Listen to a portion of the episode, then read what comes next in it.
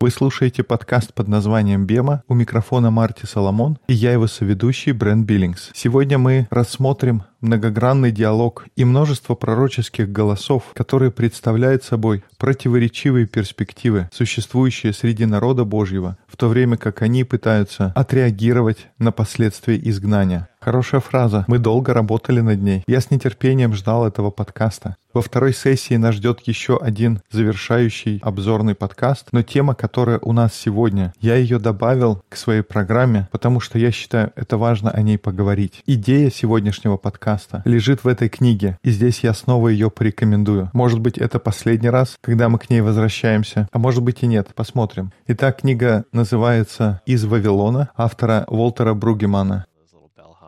Хочешь, я заведу звоночек и буду звонить каждый раз, когда ты о нем говоришь? it really wasn't that uh, it didn't have the same presence in my last rounds of Baymob, but the more I've learned from that work and continue to wrestle with it in my learning, the more it's just really shaped the way I've seen the prophets and what to do with it. And so out of that... Я не так много говорил об этой книге на моих прошлых циклах Бема, но чем больше я учусь из этой работы, у меня идет эта непрекращающаяся борьба, тем больше я вижу, как она формирует мое восприятие пророков и как я их использую. Итак, из этой книги я взял идею, которую мы будем использовать сегодня. И для того, чтобы перейти к этой идее, я хочу, чтобы вы представили себе образ. Закройте глаза, если возможно. Это не обязательно, особенно если вы слушаете подкаст за рулем. Так вот, представьте себе стол. Большой такой стол, не современный стол из Икеи, но такой древний стол. Может быть, стол в какой-то избушке старой. Как, например, это изображено на картине «Совет в филях». Там есть какая-то еда. И этот стол, он накрыт в вавилонский период истории.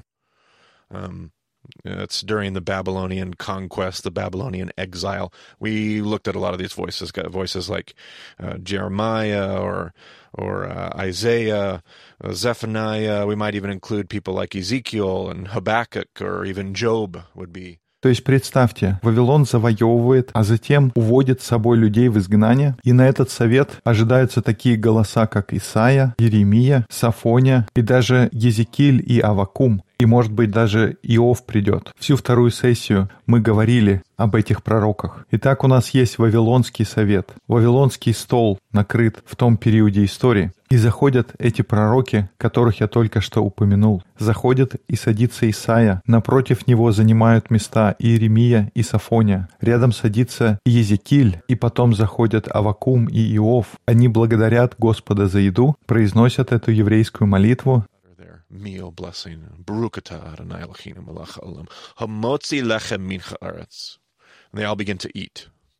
And, and the question gets posed. I don't know who brings it up.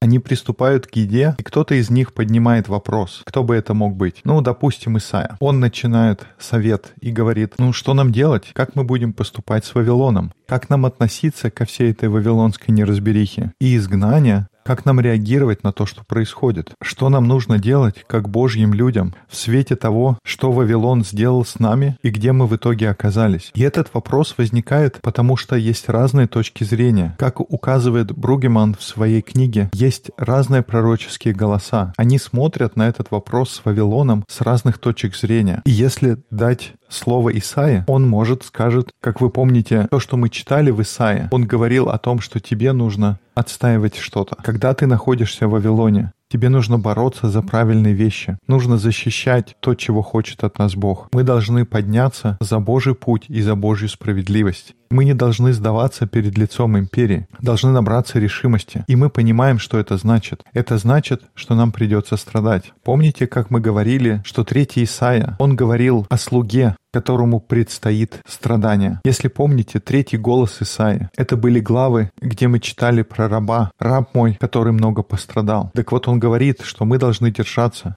мы должны бороться с империей, мы не должны бояться открытых выступлений и не бояться страданий. Но если мы пройдем через эти страдания в Вавилоне, мы выйдем победителями. Напротив него сидит Иезекииль, к нему присоединяются Авакум и Иов, у которых другой взгляд. Не думаю, что они будут прямо набрасываться на Исаю, но они вполне возможно скажут, не-не-нет, подожди, это не лучший способ. Ты ввязываешься в тяжелую битву. И Езекиль, Авакум, Иов, они могут сказать, изгнание — это наш новый дом. Мы теперь здесь живем. Не то, чтобы нам он очень нравится, не сказать, что мы хотели так жить. Вавилоняне не правы в глазах Бога. Их путь, он неправильный путь. Но, в конце концов, мы оказались в изгнании. С этим не нужно бороться. Нужно к этому привыкнуть. Нужно научиться, как поступать в этой новой обстановке. Мы здесь будем жить какое-то время, поэтому давайте поймем, как жить здесь правильно. Но тут вступают разговор и Еремия, и Сафония. И они говорят, нам все представляется в совершенно ином свете. Мы думаем, нам нужно восстановить наши отношения с Богом. Помнишь, какое слово у нас было для Сафонии? Это было слово «чува». И Сафония говорит, я думаю, что нам нужно чува. Просто нужно развернуться, вернуться обратно, покаяться. Это гораздо более важный вопрос, чем беспокоиться об изгнании и выяснять, как нужно здесь жить. Если мы не шува, то смысла в борьбе и в стремлении выжить особенного нет. Иеремия соглашается. Он говорит, я согласен с Сафонией. Мы разрушили наши заветные отношения с Богом, а Бог хочет восстановить этот завет. На самом деле речь не о том, чтобы остаться, уйти или бороться. То, что важно, это выправить свои отношения с Богом. Знаете, если просто сосредоточиться на том, чтобы исправить отношения с Богом, обо всем остальном можно забыть, потому что пусть Бог беспокоится об этом, а ты просто наведи порядок в отношениях с Богом. Такой бы получился у нас Вавилонский совет, если собрать всех пророков за одним столом. На один и тот же вопрос у них были различные точки зрения. Раньше во второй сессии мы говорили, Брент, о том, что был первый источник и второй. Давай вспомним, что это был за первый источник. Это были газетные заголовки, примерно соответствующие своему времени. Это были книги царств. А второй источник — это книги летописей или Паральпоменон. Это уже было как документальный фильм, который оглядывается назад и переоценивает прошедшие события. И какой из них был прав, а какой не прав. Это неправильный вопрос. Они оба правы, но они просто представляют собой различную точку зрения. Мы говорили, что это как будто непрестанный диалог в тексте. Это напряжение в писаниях, как что же все-таки причина? Причина в послушании и моральных устоях или это несправедливость и стремление к империи? И у нас было предположение, что все-таки являлось преобладающим, но мы старались преподнести эту идею о том, что происходит диалог. И я думаю, что в книгах пророков происходит то же самое. Идет постоянный диалог и обсуждаются различные точки зрения в библейском повествовании. И тогда нам, как читателям Библии, нужно бороться и смотреть на разные грани одних и тех же событий.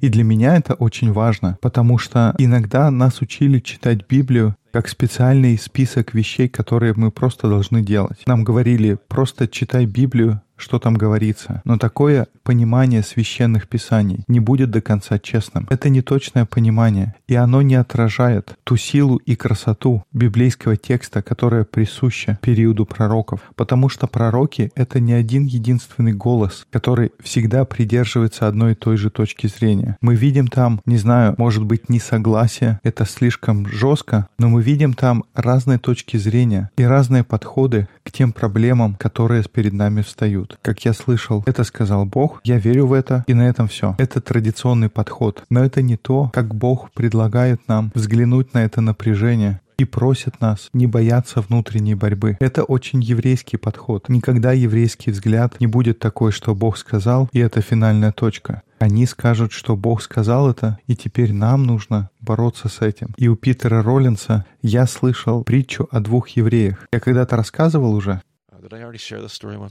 Uh, мне кажется, я не слышал. Представьте себе, есть два еврейских равина, и они каждый день спорят по какому-то вопросу снова и снова. Я, кстати, думаю, что это есть где-то в Талмуде.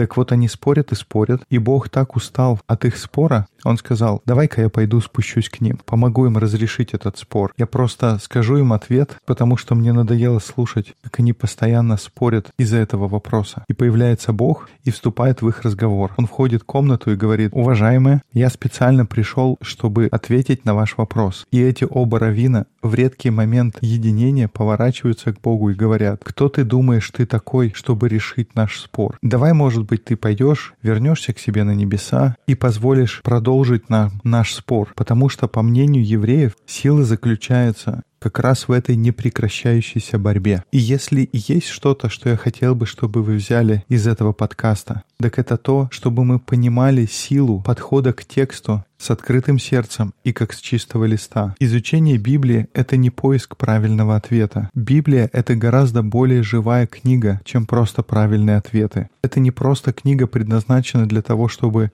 указать нам единственную дорогу, по которой нужно идти. Библия — это история о том, как Божий народ учится ходить по множеству разных дорог, которые предлагает жизнь. Это другая концепция. Мы применяем его к различным обстоятельствам в нашем контексте, когда мы оказываемся на той или иной дороге. Чтобы еще раз увидеть это, давайте попробуем представить еще один совет. Мы уже говорили о Вавилонском совете. Давайте представим, что он разошелся, и теперь собирается совет, может быть, 100-150 лет спустя. У нас будет персидский совет. У нас есть стол, накрытый в Вавилонском периоде истории. Uh, мы видим примерно ту же обстановку. Есть стол, на нем накрыт обед, и уже другие персонажи входят в комнату. Входят Ездра, Неемия, Агей, Захария, входят также и Малахия, и все садятся. Также приходит Есфирь и, возможно, Даниил, и мы сейчас еще поговорим, почему он в неправильном историческом периоде. Итак, они снова рассаживаются, и возникает похожий вопрос. Но контекст уже другой. Ситуация уже не такая, какая была в прошлый раз. Вавилонское изгнание очень сильно отличалось от персидского изгнания. И я даже не уверен, что персидское это было изгнание. Это просто персидский порядок. На первом совете все обсуждали, что делать с вавилонским изгнанием. Но теперь этого вопроса нет. Теперь вопрос, что делать с Персией? Персия — это хорошо или плохо? Нужно ли уйти? В Персии они уже не были привязаны, как это было в вавилонском рабстве. Подход Персии к господству сильно отличается от того, что было в Вавилоне. И так снова возникает вопрос. Но пусть будет, что это не пророк его задает. Пусть на этот раз будет слуга, который заходит, чтобы налить бокал вина. Представим, что он говорит, у вас здесь хороший обед. Я так понимаю, что вы все в некотором роде образованные люди. Что вы думаете о Персии? И выбегает из комнаты. И тут все взрывается, как от бомбы. И первый голос будет. Это самая многочисленная группа за столом. В этой группе четыре человека. Там есть Ездра, есть Неемия. Тот не будет молчать. Он вскочит, хлопнет по столу, скажет, ну, что-нибудь скажет, и все его попробуют успокоить, сказать, слушай, ну, подожди, давай просто поговорим об этом. Давай городское собрание, просто поужинаем. Расслабься чуть-чуть, Неемия. Не уверен, если люди смогут оценить мой юмор здесь. Мы же говорили о том, что Ездра был как пастырь, а у Неемии сердце пророка. Но той же точки зрения будут придерживаться Агей и Захария. Они все разделяют общую точку зрения, о чем говорит Бругеман. Они считают то, что нужно вернуться и восстанавливать. Мы идем домой, мы будем строить. А что делать с Персией? Ну, у нас есть возможность вернуться домой. Значит, мы возвращаемся. Будет сложно, но мы это сделаем. Стоит ли это все наших усилий? Нужно ли тратить нашу жизнь на восстановление? Несомненно. Мы идем домой, мы будем восстанавливать Божий дом, будем строить стены, мы восстановим Иерусалим, мы возвращаемся и будем восстанавливать. Вот что мы будем делать с Персией. Но на другом конце стола сидит Есфирь и, может быть, Даниил. Я понимаю, что когда мы обсуждали книгу Даниила, мы относили к периоду пророков изгнания. Но у нас были намеки на то, что, может быть, книга Даниила была написана намного-намного более позднее. Многие ученые говорят, что Даниил, скорее всего, не историческое повествование о человеке по имени Даниил в Вавилоне, и, может быть, был кто-то по имени Даниил. Вполне возможно, но слово «Даниил» означает «Бог мой судья». И во многих научных трудах Даниила относят к гораздо более позднему периоду истории, уже после истории Хануки и Маковейского восстания. У тебя уже есть храм. И книга Даниила написана не о Вавилонском мире, но она фактически написана о греко-римском мире, и это отличная параллель с Персией, поэтому я предположил, что он приходит на персидский совет. У него очень похожая точка зрения, как и у Исфирь. Мы говорили, что книга Исфирь была написана не для тех евреев, которые вернулись домой, но для тех евреев, которые остались в Персии. Они живут в Персии. В нашем прошлом подкасте мы говорили о проницательной мудрости Исфирь. Она обладала невероятной мудростью. Она понимала, как нужно поступить в том контексте,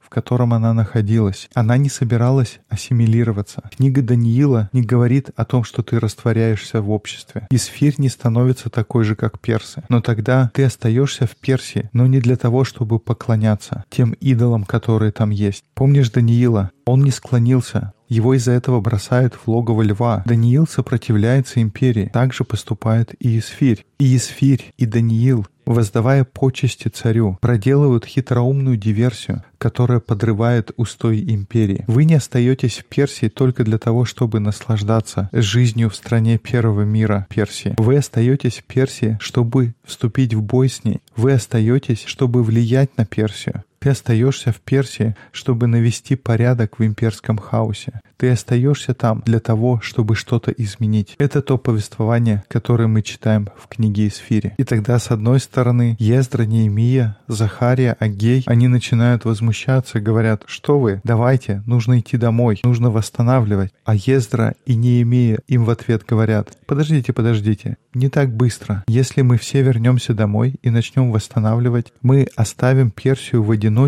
на произвол их ужасных обычаев. Нет, нам лучше остаться прямо здесь, и мы будем менять ситуацию прямо там, где мы живем. И где-то этот голос будет похож на Иеремию в Вавилонском периоде. Но тоже мы видим за столом сидит Малахия. Он как будто в тени. Он ждет. И вот наступает время ему что-то сказать. И он говорит, на самом деле не имеет значения. Ты останешься или уйдешь. Что бы ты ни делал, если ты не думаешь о своих отношениях с Богом, я думаю, это будет несколько иные слова, которые мы услышим от Иеремия. Он не столько говорит о заветных отношениях с Богом, но для него главное — это повиновение. Для Малахи главное — это повиновение. Мне все равно, останешься ли ты или уйдешь. Но единственное, о чем нужно думать, это как повиноваться Богу. Лучше не грабить Бога, лучше не позорить Бога. Тебе лучше не давать Ему испорченных подношений и жертв. Тебе лучше повиноваться. Оставайся в Персии, никаких проблем, но тебе лучше повиноваться Богу. Хочешь вернуться домой и снова строить? Замечательно. Но помни, что главное — это повиноваться. Об этом голос Малахии. И так мы за этим столом снова видим, как и за предыдущим вавилонском периоде, разные точки зрения, разные подходы, как действовать в том контексте,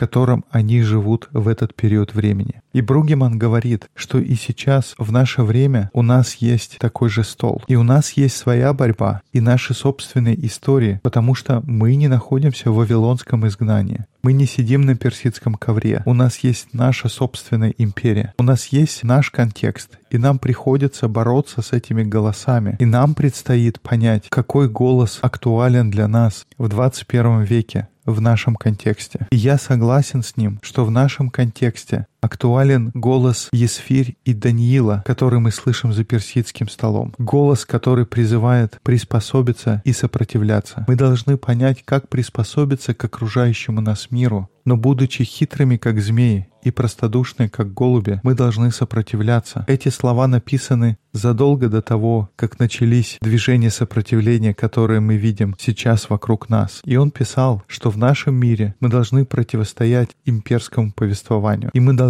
жить в этом мире, приспосабливаться к нему, но в то же время иметь достаточно мудрости и проницательности, чтобы подрывать его устой и сопротивляться ему. Я хотел бы, чтобы мы могли сделать паузу и подумать, согласны мы с Бругеманом или нет. И если мы согласны, то, может быть, есть смысл вернуться обратно к книге Исфирь и подумать, ну, что это значит? Как то, что я читаю в книге Исфирь и история Пурима относится к моей текущей жизни? Одно это уже достаточно хороший разговор. Но если сделать шаг назад и вспомнить, что мы только что сказали, а именно, что дело не в том, какой голос правильный, потому что бывают ситуации, что гораздо более актуальным будет другой голос. Например, Ездры и Неемии о том, что нужно вернуться и восстанавливать. Я думаю о наших братьях и сестрах в Египте, когда верующих в Египте, Ливии буквально убивают, сжигают церкви дотла, и любое действие, которое ты хочешь сделать во имя Иисуса, наталкивается на жестокое противодействие и борьбу. Я могу представить, что они задаются тем же вопросом. А стоит ли оно того вообще? Нужно ли продолжать, когда еще одна церковь сгорела? Есть ли смысл что-то восстанавливать? И в их мире для них актуально повествование о том, как вернуться и восстанавливать. И они услышат там послание, что это стоит того. Это стоит того, чтобы восстановить храм восстановить церковь, восстановить общину, восстановить Божий народ. Нужно держаться. Я думаю о том, что мы читали в Захаре об апокалиптической литературе. Это апокалиптическое послание, которое было написано для того, чтобы дать надежду людям в те дни, когда они слышали это послание первый раз. Я думаю, может быть, сейчас есть места, где это повествование будет актуально. Может быть, есть места, где основным было бы послание Малахи. Я думаю о наших братьях и сестрах, которые живут где-то в Европе. Для них самое актуальное — это послание о послушании. Что бы вы ни делали, куда бы вы ни пошли, какое бы ни было ваше призвание, повинуйтесь, следуйте за Богом, но в тех жизненных обстоятельствах, в которых вы оказались сейчас. И это важно понимать, что священное Писание представляет собой этот непрекращающийся диалог. И, похоже, я пошел повторять по второму кругу, поэтому нам нужно закругляться. Я просто скажу еще раз, что наше призвание не просто читать Библию и найти правильный ответ. Наше призвание читать Библию и понимать, что это живой, богодухновенный диалог, в котором Божьи люди до сегодняшнего дня борются с текстом, борются с тем, какой правильный, какой соответствующий ответ будет в соответствии с тем, как мы понимаем, в чем состоит миссия Бога. Мы говорили, что если Тору выразить одним словом, то это слово будет партнер. И если мы являемся партнерами Бога в Его миссии, то в чем же эта миссия заключается? И что эта миссия требует в наших конкретных обстоятельствах, в нашем контексте? Это то, что я называю пророческим советом. И если мы сможем взаимодействовать с Писаниями на таком уровне, открывать для себя постоянный диалог, вместо того, чтобы стараться расшифровать и объяснить и найти правильный ответ, это будет очень сильный подход. Тогда Писания будут очень убедительными, они будут помогать нам понимать, как нам жить, какие принимать решения, и как исполнять миссию Бога. Это хорошая мысль, чтобы закончить вторую сессию. И борьба еще не заканчивается. Нас ждет впереди завершающий разговор. Мы обсудим все, о чем мы говорили на второй сессии, и как мы будем двигаться дальше, потому что у нас впереди еще три сессии. Ну что ж, чтобы узнать о дискуссионных группах, можно зайти на сайт bemadiscipleship.com. Все, что нужно, там есть. Там собраны все подкасты. Есть форма, чтобы с нами связаться. У нас теперь есть дискуссионные группы по всему миру. Это очень вдохновляет. Приходится уменьшать масштаб на карте, чтобы все поместились. Так что спасибо, что слушаете подкаст под названием «Бема». До скорых встреч в эфире.